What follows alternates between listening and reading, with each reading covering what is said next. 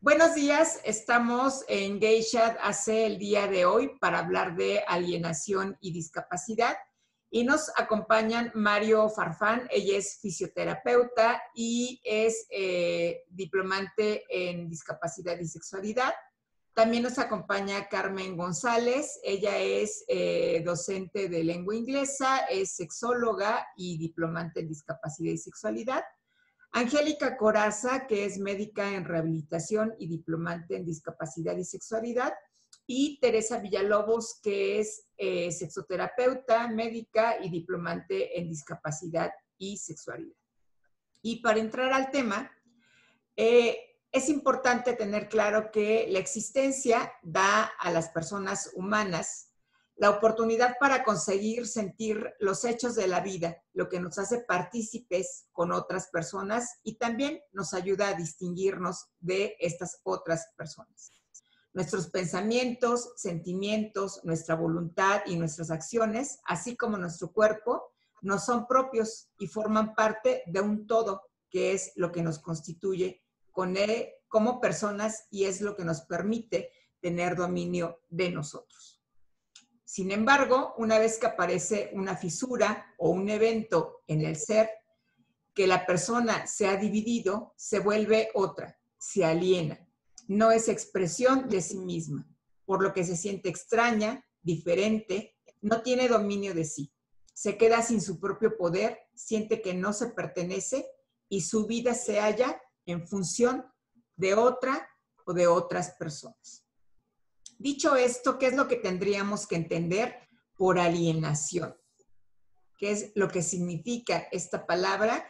Que a mí me suena un poco como alienígena, como una persona que no pertenece a este mundo o a esta tierra en la que vivimos. Pero ¿quién de ustedes quisiera decirme a qué tendríamos que referirnos o qué tendríamos que entender por alienación? Mario.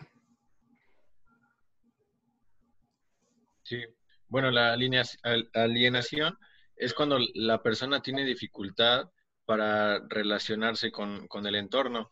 Y esto, esto puede ser el resultado de una falta de, un control motor, hablando de, una discapacidad, entonces es donde pierde, pierde funciones y el, control de su cuerpo o partes de su cuerpo, órganos, en, que lo van a llevar a, a estar en situaciones de, incomodidad que le pueden causar una ansiedad, una frustración e incluso hasta una depresión por el mismo falta de control de estas este, funciones.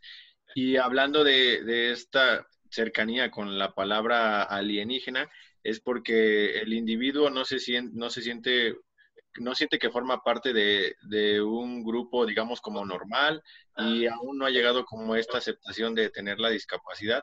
Entonces, digamos que el, individuo no se identifica totalmente. Ok. Angélica.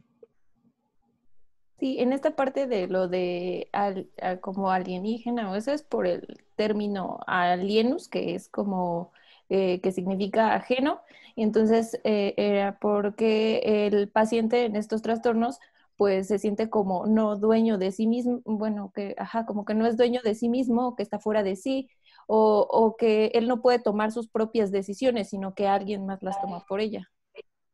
Ok. Tere. Bueno, yo decía que efectivamente se siente separado o extraño del, del grupo, de la sociedad pero al mismo tiempo siente que el órgano que ha perdido o las partes del cuerpo han, de ser, han, han, dejado de ser como obedientes, ¿no? Hacían sus funciones, a veces ni siquiera eran conscientes de estas funciones y de repente ya no las hacen o no las hacen a voluntad del dueño. Y eso hace que, que sientan esta, esta estos órganos o partes de su cuerpo como extraños, como que no les pertenecen o que ellos no pertenecen a, a, esa, a ese cuerpo, ¿no? Y esa es esa sensación de separación, de estar, de estar alejado de, su propio ser, de su, sí, de su propio ser. Es, este, es e, es esa sensación alienante de sentir que no soy, o por lo menos no soy lo que era, ¿no? Es, es este,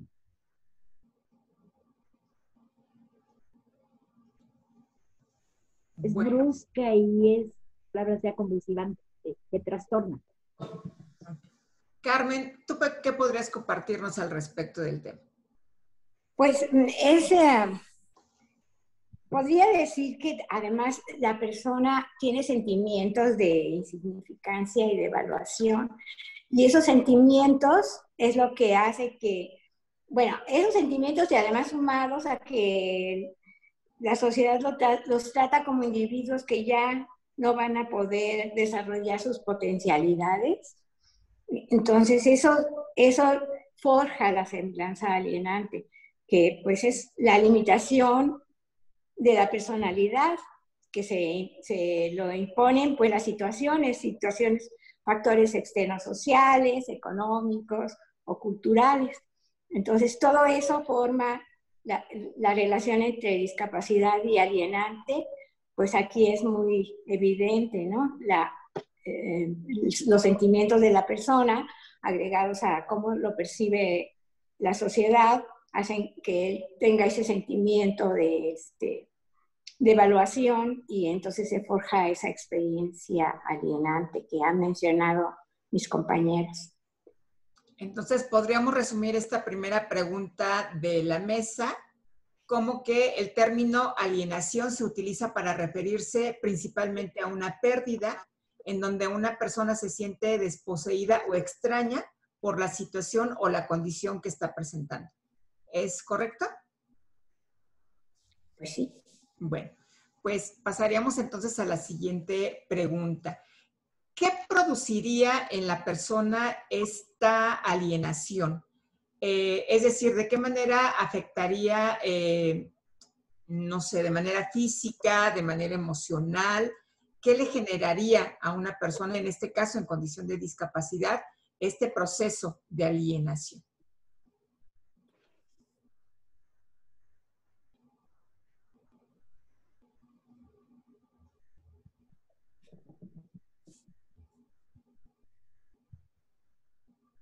Mario. Sí, eh, bueno, como lo mencionamos anteriormente, puede llevar a unas malas relaciones, una mala socialización de la persona, pero también a, ansiedad, eh, frustración de, la persona, este, incluso podría llegar a una depresión por el mismo hecho de que, y un rechazo hasta su propio cuerpo, su situación. Ok.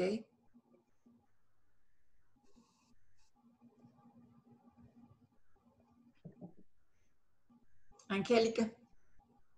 Pues tendría afectación en todas las áreas de su vida, porque al no, este, al no poder tomar este, sus propias decisiones o sentirse no él mismo, pues va a tener alteraciones también a nivel social, eh, a nivel personal, la parte psicológica también es importante y este, en general pues toda, eh, toda su vida eh, pues tendría una afectación ya que no podría él ser, mm, bueno, pues tener una personalidad propia, o sea, eh, ejercer sus, sus capacidades y sus criterios y este, entonces habría una afección global. Ok, gracias, Angélica. Carmen, Tere, ¿tendrían algo que compartirnos al respecto de esta pregunta? ¿Cuál sería el impacto de la alienación en la persona? El impacto tal vez el aislamiento, sí, es, sí, o sea, porque al sentirse extraño y no dueño de sí mismo o de sus funciones, y junto con sentirse devaluado, incapacitado y todo lo que, lo que, puede estar sintiendo, tal vez su primera, primera reacción sea, sea negación de esto no me está pasando a mí, ¿no? Pero cuando se da cuenta de que sí le está pasando y su cuerpo no le responde, o sea, una parte de enojo necesariamente y, y, como esta, esta primera parte reacción de aislamiento, de, de, de no querer estar por de no querer estar con los demás, de no querer estar incluso contigo mismo, tal vez ni siquiera querer estar en la vida, ¿sí? Porque siente como que a lo mejor que lo ha perdido todo, aunque no es así, y le, y le vaya a llevar un tiempo la aceptación y, la reconciliación, por decirlo de alguna manera, con su propio cuerpo. Eh, yo creo que la sensación es como un sentimiento, es una sensación muy extraña la alienación, ¿no? Es como, yo lo defino como, siento que no soy yo, ¿sí? Siento que no soy yo, ¿sí? Este, y, y, y, y sí tiene como estas reacciones un poco como el proceso de duelo, un poco como enojo, rechazo,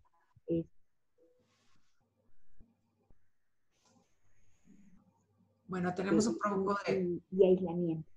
Ok, gracias. Eh, te, perdimos en la última parte, pero eh, básicamente nos decías que eh, puede producirle enojo, la sensación de aislamiento a la persona en condición de discapacidad en este caso. Es correcto. Carmen, ¿tú qué podrías agregar a, a lo que han dicho nuestros participantes, nuestras participantes? Socialmente también le afecta porque ya no encaja en el grupo en el que antes solía participar. Entonces eso también le causa mucha frustración. Porque la frustración no es solo que ya no pueda mover la mano, por ejemplo, sino que tampoco puede abrocharse la camisa o atarse las agujetas de los zapatos. Son situaciones muy cotidianas que hacen que la frustración pues sea muy grande, ¿no? Y todo eso es lo que interviene en la alienación. Bueno. Eso podríamos, perdón, podríamos resumir esta segunda pregunta eh, diciendo que la alienación es un hecho que conduce eh, o que produce más bien malestar en la persona que eh, presenta, en el caso que estamos discutiendo, una condición de discapacidad que le hace sentirse incapaz para hacer frente a los problemas que se le presentan de manera cotidiana y que además no es una dificultad o un problema estrictamente emocional o psicológico, sino que es un proceso que abarca toda la totalidad de las áreas de vida de la persona, como su condición social, su dimensión histórica y en general eh, su existencia en, en su conjunto. ¿Eso sería un resumen adecuado para lo que hemos discutido en esta segunda pregunta? Sí. Bueno. Pues vamos entonces con la tercera pregunta del día de hoy. Eh, ¿Cómo influye en la calidad de vida el proceso de alienación? ¿O no influye para nada? Digo, ya me han dicho ustedes que produce frustración, que produce enojo, que es parte incluso del proceso de duelo, que altera las relaciones sociales, pero en la calidad de vida, ¿cómo se ve reflejada esta alienación si es que existe un reflejo de la misma? no afecta la calidad de vida. Pues sí afectamos. Perdón, Carmen y luego Angélica. Recuerden eh, levantar la palabra para yo darles el tour. Carmen y luego Angélica. Pues afecta mucho la calidad de vida. Hay muchas cosas que se pierden. Por ejemplo, um, al tener que tener, pasar tiempo Independencia, sobre todo independencia. tiene que pasarse eh, tiempo en centros de rehabilitación, eh, tiempo que le resta para hacer otras actividades que él preferiría o que acostumbraba hacer. No depende de él, sino tiene que ir alguien a llevarlo a, a un lugar y esperarlo. Entonces son varias cosas que no lo que él, las decisiones que él tomaba ya no las puede tomar como, como lo solía hacer, tiene que tomar, otras personas van a tener que ayudarle y entonces va a tener, va a perder independencia. En eso afecta la calidad de vida, podría decir. Mm. En muchos aspectos. Ah, perdón. Ya, eh, después sigo participando. Angélica. Alguien más. Pues en cuanto a la calidad de vida, como sabemos que es el bienestar que el paciente siente en todas las esferas de su vida, tanto biológica, psicológica, sociocultural, eh, eh, cuando la persona está en, una situación de alienación, pues eh, tiene una afectación en todas ellas, porque también al no sentirse el dueño de sí, pues también no va a tener este, como la actitud o las herramientas para este, superar eh, las posibles deficiencias o alteraciones que llegue a presentar en todas estas esferas. Entonces, eh, pues no va a tener una sensación de bienestar ni tanto en el aspecto físico porque no siente un, este, un confort con su estado actual o con las limitaciones que tiene. En, en, la parte psicológica, pues también no se siente capaz de poder tomar sus propias decisiones, de, eh, pues también la parte de su autoestima está afectada y este, en la parte social, pues todo ello le va a condicionar que no pueda relacionarse de la manera como antes la realizaba y que no tenga un desarrollo pleno en, en su vida en general. gracias. Mario, Tere, ¿quieren eh, abonar al, a la pregunta? Tere y luego Mario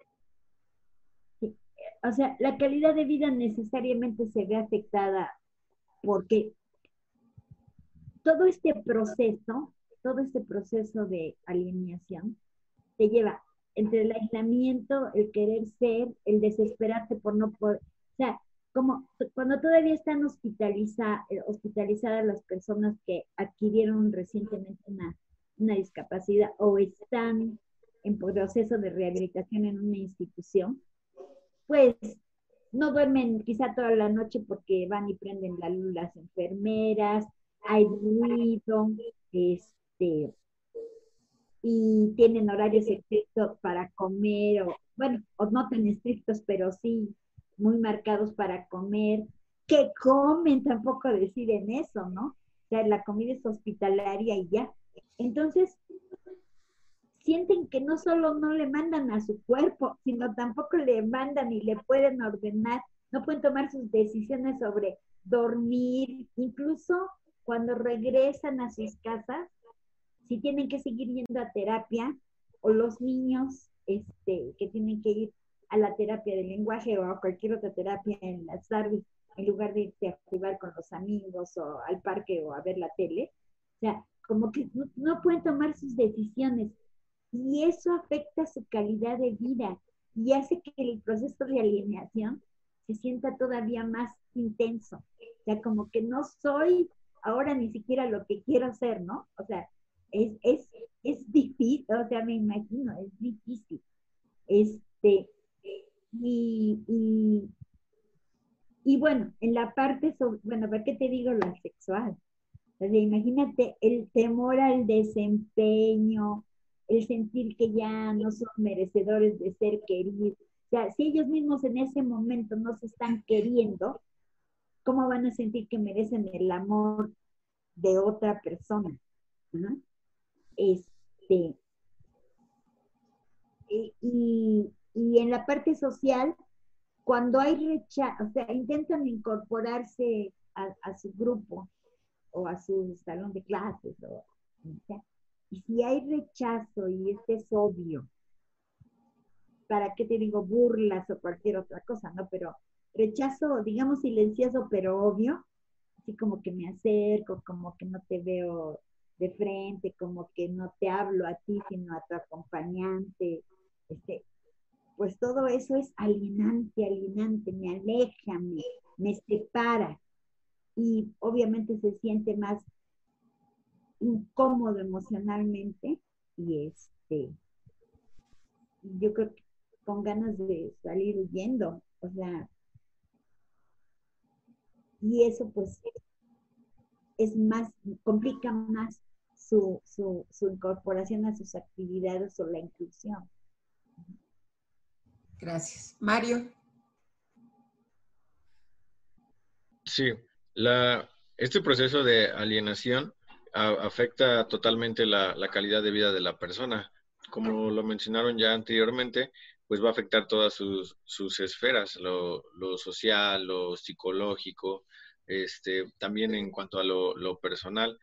Entonces, se, se necesita que, que, la persona pase por este proceso, que lo, que lo supere, que lo pueda conllevar para poder iniciar un proceso de rehabilitación adecuado y que le permita una independencia y volver a tomar todas, las, todas estas esferas que, que se vieron afectadas por, por este proceso.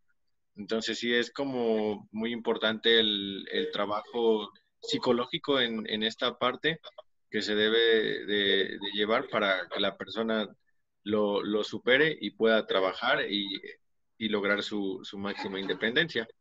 Que como lo mencionaban, al, al, adquirir su independencia o lograrla, pues va, le va a permitir el, incluirse a más actividades, a más grupos sociales, el, volver a tomar sus decisiones y, y pues participar en, en más roles y, y, como lo mencionó Tere, una parte muy importante, el, el aspecto sexual, el relacionarse, el, el, cumplir esas necesidades físicas que todo individuo tenemos. Ok, entonces, eh, después de resumir sus participaciones de esta pregunta, me gustaría hacerles una que no está incluida en el guion, pero que me resulta importante. La calidad de vida, que es esta percepción subjetiva de bienestar que tenemos las personas, se verá afectada dependiendo de las interacciones que tiene la persona con discapacidad con otras personas o incluso con otros objetos y también por esta experiencia de sentirse la persona atrapada en situaciones que le son eh, perturbadoras y de las cuales, como lo mencionó eh, Tere, si la memoria no me falla, no puede escaparse. O sea, está de alguna manera atrapado en ellas y sin eh, poder ver de manera clara cómo salir eh, independientemente o de manera personal de cada una de estas situaciones. Sería este resumen eh, lo que ustedes dijeron en esta participación. Ok. Y bueno, la pregunta que no está en el guion, pero que me gustaría hacerles porque me parece que se ha hecho eh, referencia de manera más frecuente, o esa ha sido mi percepción, a la discapacidad eh, motora o a la discapacidad física, es si únicamente en las personas con discapacidad físico-motora es en quienes se presenta este proceso de alienación o se presenta en cualquier condición de discapacidad. Pues Carmen. Pues en cualquier situación de discapacidad, porque, por ejemplo, una niña que está en la escuela y que tiene una discapacidad intelectual que no puede ir al mismo ritmo que los demás niños, va a percibir que los demás se apropian de capacidades y de van aumentando su ritmo a otro ritmo que ella no puede lograr y eso le, le causa una sensación a sus emociones, emocionalmente, este, pues de, de, de evaluación, de no sentirse al mismo nivel que los demás. Entonces, no es solamente una discapacidad motora, aunque como que es más evidente, por eso tal vez nos hemos referido más a esa situación. Pero sí, sí invade a, a otras discapacidades también, a Tere. todas. Gracias, Carmen. Tere. No, yo, yo creo que en cualquier tipo de, o en cualquier condición de discapacidad, se puede, se puede llegar a sentir este, a esta sensación de, alien, de alienación. No solo en las que se adquieren bruscamente o de repente, como por un accidente o algo, también en, las, en los niños que nacen con el déficit o lo adquieren desde muy pequeños, porque ellos muchas veces, si no tienen, digamos, los cuidados y la atención amorosa, respetuosa y necesaria, este, crecen comparándose con los demás y se dan cuenta de que como que no son iguales, ¿sí? Aparte, si tienen rechazo social o lo que tú quieras, pues la, la, la sensación alienante va creciendo. Y en las personas que tienen enfermedades crónicas o enfermedades diversas, este, que, que, que a veces pues, muchas no evolucionan rápido, ¿no? O sea, empiezas a tener diabetes o hipertensión o, o, o este, o artritis reumatoide, y no vas a hacer, no vas a tener un déficit de, de, inmediatamente al otro día que te la diagnostican, ¿no? A menos que el diagnóstico haya sido muy tarde. Pero, pero también en algunos momentos se puede llegar, o en algún momento se puede llegar a tener esta sensación alienante. Ya no pertenezco, ya no soy. Cuando te das cuenta de que una cantidad, a veces es en un momento determinado, que algo que hacías con regularidad bien, ya no lo puedes hacer. Como, por ejemplo, subirte a, un, a una escalera pequeña para alcanzar los libros más altos de tu librero. No puedes, o no los puedes bajar porque pesan mucho, se te caen, o no puedes este, tomar una jarra llena de agua para servir en un vaso porque te duele la articulación y, la, la rigidez te impide hacerlo. Entonces, esa sensación de falla en tu cuerpo, de que no te obedece, se presenta presenta también la, la, sensación de alienación. Alienación. Gracias. Angélica, Mario, ¿nos quieren eh, compartir su, su, opinión al respecto de esta pregunta? Sí, yo creo que es en todos eh, los tipos de discapacidad, porque pues ya al hablar de discapacidad estamos dando por hecho que tiene una deficiencia o alguna limitación eh, en alguna de las áreas. Entonces, al tener esa limitación, pues eh, la persona puede tener este, este sentimiento de, alienación, este, que bueno, va a depender también del grado de discapacidad o del tipo del que estemos hablando, así como de las características propias del paciente, o sea, su, la forma en que afronta esta discapacidad, también de la educación que ha recibido este, conforme a su patología del tratamiento que, ha recibido tanto de la parte médica, psicológica y de su red de apoyo que tenga para afrontar este, la discapacidad, pero sí se puede presentar en cualquiera de ellos. Gracias, Angélica. Mario, ¿tendrás algo más que agregar? Pues sí, coincido con todos que la alienación se puede dar en cualquier tipo de discapacidad y pues que debemos de trabajar para, disminuirla o, que o hacer que el paciente esté el menos tiempo en, este proceso. Esa sería como que la, intención principal de, de, nosotros. Bueno, muchas gracias. Ahora sí voy con la pregunta que me marcaron en el guion. ¿Cuál de todas las pérdidas, por nombrarlo de alguna manera, que se dan en el control principalmente de las funciones vitales del cuerpo, serían las más impactantes o las más convulsionantes para favorecer el proceso de alienación o para hacer que se presente el proceso de alienación. Uno ya lo mencionó por ahí eh, eh, Tere, que son las disfunciones sexuales, pero habría otros, otras pérdidas que podrían ser como consideradas las más impactantes o alienantes en, en las personas. Tere y luego Angélica yo creo que el descontrol de esfínteres, ¿sí? E, este, tanto, tanto anal como vesical, que de repente pues no, no, no los puedes controlar, sea por enfermedad, sea por lesión medular, por, o sea, este, y o bien tienes que usar sonda y traer tu bolsita o este, o pañal, o yo creo que eso es muy alienante, porque además tenemos esta idea, y hasta puede haber una regresión a la infancia, ¿no? De cuando nos regañaban porque no controlábamos esfínteres y, y, y ahora lo identificamos como sucio, malo, maleducado, así.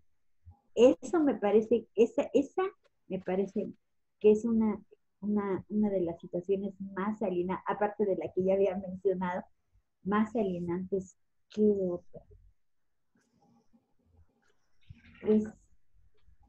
bueno, en lo que piensas le cedemos la palabra a Angélica. En mi opinión esa. Yo considero que las discapacidades motoras, en general las que les generan un déficit y que son adquiridas, a las personas les genera un proceso de, bueno, no a todas, pero sí un proceso de alienación importante, porque ellas previamente tenían una funcionalidad normal, entonces al tener este, una pérdida así, eh, pues ya sea por ejemplo una amputación o una lesión medular que les genere que no puedan realizar las mismas actividades que ellos estaban habituados a hacer, eso es una causa frecuente de alienación. Gracias. Carmen, Mario. ¿Alguna otra? Hay una que a mí me genera, eh, y porque además lo estoy presentando de manera frecuente, de manera más frecuente recientemente, que es eh, el olvidar cosas. Esto también podría ser, influir en que fuera más intensa la alienación o no. Y sería para Carmen y para Mario la pregunta que son quienes no nos han compartido su, opinión. Bueno, pues, pues yo podría decir algo, sí, sí, sí, es una experiencia muy, muy fuerte para la persona, porque de pronto siente que está perdido, que no sabe qué iba a hacer, o va de un lado a otro y de repente empieza a hacer otra cosa, porque para lo que iba ya no recuerda y entonces si llega llega a ser muy duro esa situación, los olvidos. Es una, es una discapacidad que puede ser muy perturbadora para la persona. Carmen me anda espiando. Mario, ¿tú qué podrías aportar al respecto? Sí, eh, respecto a lo que menciona de, estas cuestiones de que si tienen, que olvidan las cosas, pues sí, sí va a resultar en un proceso alienante porque va a llevar a la persona, puede llevar a la, a la frustración, a la ansiedad de la persona. Entonces sí, sí lo va a orillar a, este proceso de alienación. Y respecto a, la pregunta anterior del, de las necesidades, pues también otra, otra cosa muy importante es la, las necesidades sexuales, ¿no? De, del, entonces, con esta alienación y con esta pérdida del control motor, que es el, como el ejemplo que pusimos de, de las disfunciones, este, sí, sí se va a ver alterada esta, esta función sexual. Y más que nada porque al, al adquirir la discapacidad, la persona o socialmente está como catalogada de que ya es asexual, ¿no? O que ya ni siquiera piensa en estos temas. Entonces, eso todavía con el mal control que tiene la persona de su cuerpo y todas estas pues mensajes sociales que tenemos, pues hacen más grande esta alienación. Entonces sí se van a ver muy perturbadas las necesidades físicas del individuo. Bueno, pues entonces, en resumen, la pérdida de control de las funciones vitales de manera principal, aunque no de manera exclusiva, como los trastornos del intestino y de la vejiga, así como las disfunciones sexuales, pueden incrementar la sensación o el sentimiento de alienación, ya que pueden confrontar a la persona con eh, estados infantiles en donde se recriminaba por no lograr el control justamente de la vejiga y del intestino. Y bueno, pues ya sabemos que en la infancia no se considera ni siquiera que exista la sexualidad y eh, cuando se adquiere la discapacidad, como nos comentaba Mario, puede también eh, omitirse el dar una orientación o una educación eh, adecuada para poder resolver este, esta perturbación, como la mencionábamos de inicio, que da origen a, a, todo esto que ya hemos mencionado, ¿no? A la frustración, la ansiedad, el enojo y pues este, ya la preocupación que ahora tengo más por mis olvidos de manera más, más frecuentes. Y bueno, ya para empezar a cerrar, ustedes han hablado de que eh, socialmente la persona que se siente alienada es porque tiene la percepción de que ya no encaja en el grupo al que antes pertenecía, principalmente por o quizá principalmente por la falta de aceptación.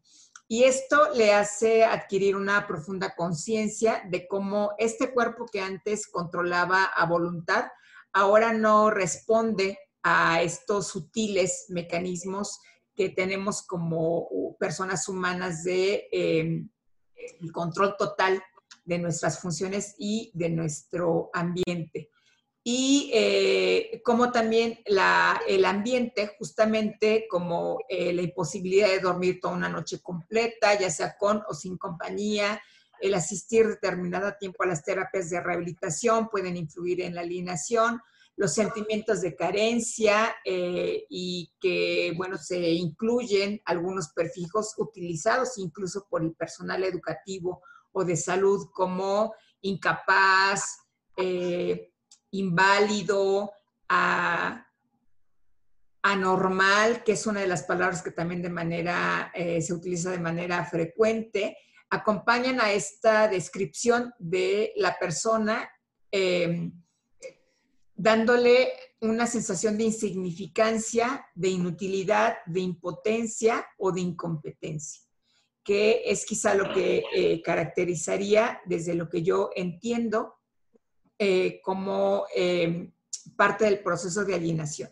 Y bueno, la última pregunta para ustedes sería, em, ¿qué, ¿qué, es lo que frecuentemente eh, tendríamos que poner atención en escuchar de la persona con discapacidad para identificar o sospechar cuando menos que hay un proceso de alienación presente y hacer una intervención que nos permita darle la atención que requiere emocional, rehabilitatoria, educativa, del tipo que sea, a quien presenta una condición de discapacidad independiente del momento en el que ésta haya surgido. Angélica. Pues yo creo que es escuchar principalmente la percepción que tiene la, el, bueno, la persona con respecto a su vida en general este, a partir de esta limitación que tiene. Eh, para saber eh, si existe algún sentimiento o alguna percepción este, de alienación y este, sobre todo, como decía, en la parte educativa, o sea, desde los primeros contactos que se tenga con la persona con discapacidad, hay que detectar esta parte. Eh, yo digo que en general con su, la percepción que tiene de la calidad de vida, para saber si existe alguna alteración y sobre todo poder influir en la educación, que a mí me parece una parte muy importante en este proceso, tanto de la persona para que desde un principio se le pueda apoyar este, para que entienda los procesos que va a tener de acuerdo a su limitación y que pueda afrontarlos de manera adecuada, como también muy importante de su familia, porque eh, considero que aquí la, la familia juega una parte muy importante ya que si no los educamos de manera adecuada y, mm, tal vez eh, por desconocimiento, esto empiezan con, con estas actitudes como de infantilización o de sobreprotección que favorecen mucho esta parte de la alienación. Entonces, eh, aparte de, de, ver en el paciente qué es, o bueno, en la persona con discapacidad, qué es lo que siente, también es importante escuchar a la familia para ir quitando las, las barreras que ellos pudieran de manera inconsciente ponerle al, a la persona con discapacidad que generaría el proceso de alienación. Gracias, Angélica. Mario y luego Carmen. Sí, como, como, lo menciona Angélica, pues es muy importante la, la comunicación que se tiene con, con el paciente. Más que nada también para saber cuáles son las situaciones que, van a desencadenar este sentimiento o sensación de alienación y pues para poder trabajarlas con él. Y también pues el, el hacerle saber cuáles son las, las funciones o, las metas que se tiene en cuanto a su trabajo o a su proceso de rehabilitación o lo que va a lograr en un futuro, porque de esta manera también se hace consciente de lo que va poder lograr y pues se le ponen unas metas y quizás esto lo motiva a, salir a, mejorar de, este proceso. Carmen. Pues nada más iba a mencionar que a lo mejor un momento importante que deberíamos tomar en cuenta es si el, para, para darnos cuenta de lo que le está sucediendo, es cuando quieren renunciar a, a seguir con la rehabilitación, ¿no? Que sienten que no vale la pena ya continuar y entonces eh, dicen, no, pues ¿para qué tanto esfuerzo si de todas maneras yo me voy a quedar así? O, entonces en ese momento es muy importante esta intervención que, que lo enfoque más cómo se siente él, lo que espera, escucharlo en ese sentido y, que, para poderlo otra vez animar a que siga adelante con todo el proceso, ¿no? Que sí va a ser una parte importante para que él pues se sienta otra vez una persona valiosa. Es nada más ese punto el que quería agregar. Gracias. Tere, eh, ¿tú quisieras agregar algo más? Yo creo que, ah, o sea, si, si logramos investigar, o sea, a través de la comunicación, por supuesto, el trato respetuoso, empático, etcétera, el, el significado que le está dando a la discapacidad, o sea, qué piensa acerca, qué, qué, cómo le está, cómo se está pensando hacia el futuro, este, cómo está viviendo la pérdida y el duelo. Yo creo que él y su familia también, o sus personas cercanas, yo creo que a partir de ahí podemos este, establecer un, un, un, no, modelo, un, plan, un plan de, de, de, de, rehabilitación, no, no tanto de rehabilitación física, sino de psicológica, este, y, incluso si sus temores andan por, porque puede haber, puede ser que sea casado y sus temores anden como por, por la relación con, con la esposa o la pareja, o por la relación sexual incluso, ¿no? No solo la relación de pareja, sino la relación. O sea, sería como el momento de empezar a plantear la rehabilitación sexual, eh, quizás hasta de iniciarla. Este, yo creo que si damos con la clave de qué es, cómo lo están conceptualizando ellos, tenemos como un paso ganado, creo. Es mi opinión.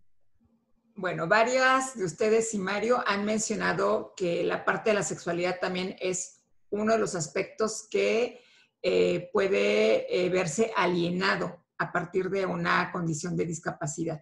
Y eh, yo he escuchado a algunas personas con discapacidad cuando les dicen, por ejemplo, que a los hombres que ya no van a poder tener una erección, a las mujeres que va a ser difícil que se embaracen porque puede ponerse en riesgo a su vida, el decirles a las parejas que eh, mejor se busquen a otra persona porque ellas o ellos ya no van a ser capaces de cumplirles, que si quieren formar una familia en donde haya hijos presentes, pues, y se les dice a las mujeres que no van a ser capaces, entonces eh, incluso les dan permiso para tener una aventura o una relación extrapareja para eh, poder lograr la maternidad por esa vía, ¿no? O incluso la, eh, la subrogación eh, de vientres o la subrogación uterina. ¿Cuáles serían los aspectos de la, de la discapacidad que podrían influir de manera más directa, por ponerlo en, estas, en estos términos, con este proceso de alienación de la sexualidad de la persona en una condición de discapacidad? Sé que deben ser muchos, pero cuando menos, eh, Angélica, los que sean para ustedes más importantes y me gustaría escucharlos. Angélica y luego Tere. Pues una parte importante sería el control de esfínteres que ya habíamos mencionado. Eh, para la parte sexual, pues juega un papel importante, sobre todo este, si no se le da la educación necesaria, los sentimientos de incomodidad que generan en ellos y también el desconocimiento de, por ejemplo, si utiliza sondas o eso, eh, del uso de la sonda, este, entonces eso sería una parte importante. Y la otra, la parte también de la movilidad, de que él no pueda, este, pues tomar la realizar los movimientos que él requiere en ese momento, transferencias o traslados. Eso también sería una parte importante en cuanto a la discapacidad. Y eh, la parte sensitiva, yo creo que también. Una pérdida sensitiva también podría ser este, contribuyente para este proceso. Gracias, Angélica. Tere. Bueno, ya dijo Angélica varios, pero también está el temor al desempeño, las ideas que se pueden tener o que se pueden que se pueden haber adquirido desde muchísimo antes como que, como que las personas con discapacidad son asexuadas, que los este, adolescentes este, no piensan en esas cosas, los, adolescentes en condición de discapacidad no piensan en esas cosas, que tu vida sexual se acabó, que sin coito no hay relación placentera, o sea, todos estos mitos y prejuicios que ya pueden haber existido, pero creo yo que la ansiedad, el temor al desempeño e incluso el temor a la muerte, por, por ejemplo, personas que han sufrido un infarto o algo, también piensan que si se mueven mucho o, muy enérgicamente les puede dar otro y morir ahí. Este, o sea, ese tipo de temores obviamente generan ansiedad. Y este, y la ansiedad no es buena amiga de la función sexual. Este, entonces, bueno, y la presencia de una disfunción también, porque puede haber quien sí la presente como consecuencia del de o del daño. O que pudo haberla presentado antes de que se adquiriera la discapacidad y se recrudece, eh, ¿esto también puede suceder? Eso también puede suceder. Gracias, Tere. Carmen, Mario, ¿quieren agregar alguna otra más o esas serían las más importantes? Angélica. Otras que también pudieran contribuir, este, que no son directamente de la patología, pero que son importantes, son también la parte de los medicamentos que puede este, llegar a tomar el paciente que alteren su función sexual o que le generen alguna situación que lo ponga así como en no condiciones óptimas para el mismo, así como los aditamentos que puede utilizar, aparte de lo que ya dije de las ondas, el uso de silla de ruedas, o este o de algún otro este órtesis o que llegue a necesitar, pues eso también es, es importante, así como los factores como asociados que pueda llegar a tener como dolor en paciente o este, alguna otra sensación anormal pueden ser también factores contribuyentes. Gracias. Carmen, ¿querías compartirnos algo? Eh, tienes apagado tu micrófono, Carmen. No, ya lo dijeron.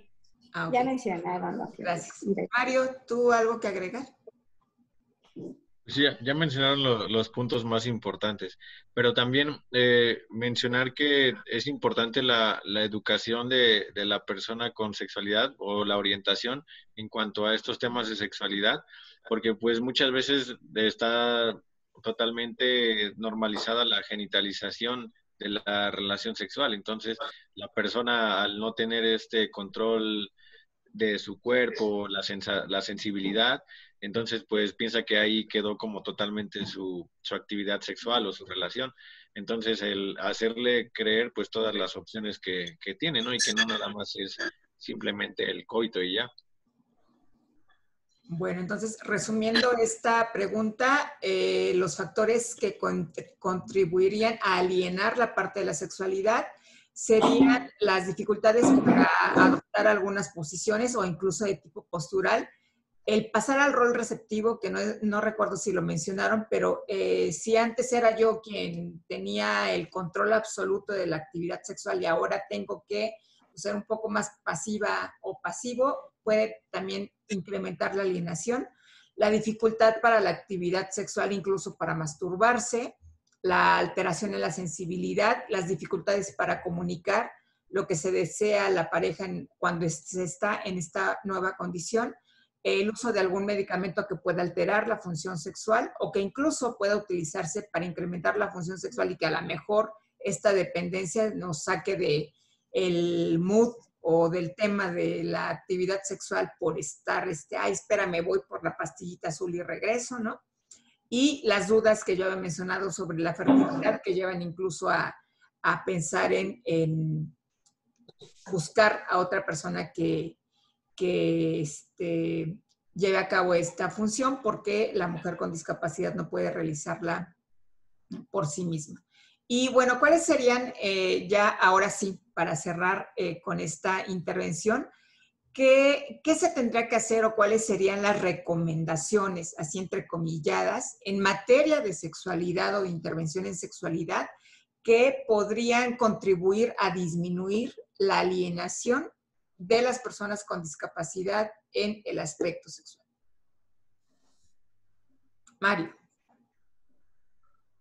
Sí, es, importante que en el proceso de rehabilitación de, la persona, me refiero a un proceso de rehabilitación físico, vaya de la mano también esta orientación sexual, eh, porque de, esta manera la persona va, a ir viendo cómo el tratamiento va enfocado, a, va enfocado a cubrir todas sus necesidades, tanto físicas y pues estas sexuales, y, y esta orientación pues le va a ayudar a darse cuenta de que el hecho de adquirir la discapacidad no es una limitación para que él viva su, tenga una vida plena en todas las esferas que conlleva.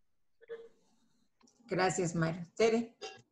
Yo creo que, o sea, la, rehabilitación sexual debe empezar lo más pronto posible, de, de, ser posible con la rehabilitación física. Y este, y debe empezar como desde la educación de la sexualidad, del rompimiento de estos mitos y prejuicios que existen en torno a que aquellas son asexuales, a que a lo que decía Mario, ¿no? La, la, esta, esta normativización del coito, este, coito en posición de misionero, por decirlo de alguna manera, ¿no? Este, y si no, pues no vale, ¿no? Y que si no hay coito, no, no hay placer, y que si esto, quién sabe qué. O sea, todo eso y, también hacerles, o sea, el, quien lo haga, la persona que haga esta rehabilitación, pues tiene que tener la preparación suficiente y la capacidad empática y de respeto y de, de, poder explicarle cuál es, cuál es la verdad, o sea, si de verdad él va a tener una afección en su respuesta sexual, qué tipo de afección va a ser, ¿no? ¿A qué puede esperar y, y, cómo puede, este, cómo se puede tratar, no, no es que no es la palabra, pero, este, o sea, ¿qué, se puede hacer, ¿sí? Ah, con respecto a eso. También, este, invitarlo a que eh, empiece paulatinamente con acercamientos con su pareja, no necesariamente vamos a ver si podemos, ¿no? Sino, sino caricias, abrazos, tocamientos de las manos, para, para ir viendo cómo ellos se sienten al darlo, recibirlo, si son capaces o no, si, si, si se sienten ah, complacidos o no, o lo sienten placentero. Yo creo que se debe empezar muy pronto, que la educación en varias áreas de la, de la, de la sexualidad es importante y después pues ya establecer de forma personal, o sea, para cada individuo, un plan para, para su rehabilitación de la sexualidad. Gracias, Tere. Angélica, Carmen, ¿quisieron agregarlo? Carmen. Bueno, yo creo que aquí también hay que mencionar que asesorar a los padres es importante porque si tienen hijos que están en, van que son púberes o que todavía están a punto de llegar a estas etapas de desarrollo, pues tienen que saber que van a requerir este, ayuda, van a necesitar saber cómo, cómo ayudar a sus hijos, cómo educar a sus hijos en ese aspecto de la sexualidad, ¿no? que va a llegar la menstruación y las, las situaciones por las que van a ir pasando los niños, porque sí se cree, como, como decía, que pues ya todo lo que es acerca de la sexualidad no lo van a sentir, pues no, tienen que saber que sí y cómo los pueden ayudar a que, que sean personas plenas también en ese sentido. Esa es una parte que creo que podríamos agregar. Angélica, ¿tú tendrías algo más que, agregar a este punto? Mm, pues sí, yo creo que la parte fundamental va a ser también la apertura que tengamos nosotros para tratar el tema con los pacientes, dejarles claro que, que pueden acercarse a nosotros si tienen alguna, algún problema y este, como decía Mario, una parte fundamental va a ser la educación en ellos, aparte de saber cómo eh, las concepciones previas que ellos tienen sobre sexualidad, este, eh, también el entorno familiar con respecto al tema y todo para poder saber eh, pues cuáles son los conceptos que ellos tienen y eh, para nosotros poder incidir en, cambiar esos, esos estigmas que se tienen con respecto a la sexualidad, poderle dar todas las opciones que él tiene, así como hacerle saber las posibles alteraciones que tiene de acuerdo pues a su, a su patología, pero también las opciones que tiene para resolverlas y la parte pues familiar que ya habían comentado es importante para que también una, bueno, una barrera que considero importante es la parte de la intimidad de las personas con discapacidad que se ve afectada por esto, ya también por el ambiente familiar que como que se intenta sobreproteger pero este, favorecerles la parte de la intimidad, hacerles saber las opciones que tiene para, para obtener placer, no solamente la parte este, coital que, que mencionaban, y este, y pues creo que en general eso ya mencionaron también lo de los mitos, que es importante tenerlos para pues nosotros poder identificar cuáles son las alteraciones y sobre todo las expectativas de nuestro paciente y nosotros poder trabajar en torno a ello. Mario. Sí, eh, aquí Angélica eh, comentó algo muy importante que es el, el brindarle al, a la persona con discapacidad bueno, una vez que la adquirió, todas las posibilidades o opciones que tiene, porque muchas veces el, personal médico pues no está capacitado o no tiene el conocimiento, entonces lo único que te dicen es como ya no vas a caminar, vas a estar en una silla de ruedas de por vida, ¿no? Pero entonces ahí, y, y esa, el tacto, ¿no? O sea, no tienen el tacto como ni siquiera para decírtelo, informártelo. Entonces, muchas veces eso es lo que pues te lleva como a una depresión o y que caigas en esta alineación como por más tiempo, ¿no? Pero si se hace lo, lo que menciona Angélica, de que la persona o que el personal médico te brinda esta orientación, te diga todas las opciones que tiene, pues te abre un poco más el, el panorama, ¿no? Y, y pues te hace darte cuenta de que pues no se acaba ahí tu vida, ¿no? Que tienes muchas cosas por hacer y que se pueden hacer todavía. Entonces es como muy importante esta, este conocimiento del personal médico también, la, la capacitación, y pues, o sea, no es como que sepan todo lo que se tiene que hacer, pero que si no, tengan los conocimientos de con quién te puedes dirigir, ¿no? A dónde te puedes acercar y te pueden brindar esa orientación.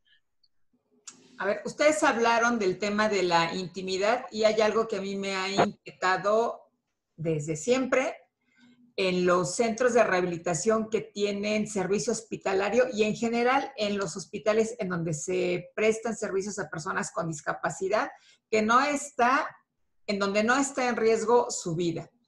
Eh, y mi inquietud ha sido siempre, o mi cuestionamiento ha sido el por qué una persona que está en un centro de rehabilitación social, en un cerezo, tiene más derecho a la visita conyugal que una persona con discapacidad que está en proceso de rehabilitación. Habría entonces que facilitar en las unidades de rehabilitación que cuentan con servicio hospitalario o no también un espacio para la visita de pareja o la visita conyugal, como se le conoce tradicionalmente, para favorecer esta intimidad, para facilitar el acercamiento o el mantenimiento de la relación de pareja, o no. O de, de eso mejor me hablamos. Angélica. Pues yo creo que sí, sería lo ideal favorecer esos espacios pero pues se tendría que hacer también este, pues una modificación en muchos aspectos, porque también, este, por ejemplo, estos eh, hospitales pues no tienen como la infraestructura o las características como para poder favorecerlo y sobre todo, como comentaba Mario, la capacitación de todo el personal que trabaja ahí, porque se necesitaría hacer como eh, un programa bien estructurado para poder que todos este, estén conscientes sobre la importancia de, estos espacios y que se generaran todas las políticas y todos los, cambios necesarios en, los centros para que también se cuente con, los servicios que se, que necesitarían para ello. Pero pues sí sería lo ideal porque es una parte importante que, este, bueno, que, que necesita mucho trabajo por el estigma que tiene, pero sí, que sería lo ideal, sí. Bueno. Pues gracias, Angélica. El tiempo se nos está terminando. Entonces voy a cerrar con esta mesa redonda diciendo que para disminuir la alienación que puede causar una condición de discapacidad, es importante contar con herramientas que nos permitan disminuir la perturbación emocional por la que pueda atravesar una persona con cualquier condición de discapacidad. Centrar nuestra atención, además de en la condición que genera la discapacidad, en el impacto social, conductual y emocional que ésta pudiera generar. Además de la educación especial o de la rehabilitación médica que pudiera requerirse, es importante tener una perspectiva social más humanista y considerar que la alienación puede aparecer como una condición transitoria de la existencia de la cual puede recuperarse la persona en condición de discapacidad. Agradezco la participación de Mario Farfán, de Teresa Villalobos, de Angélica Coraza y de Carmen González y nos estaremos viendo en otra mesa redonda sobre sexualidad y discapacidad. Hasta la próxima, yo soy Irene Torices. Hasta luego.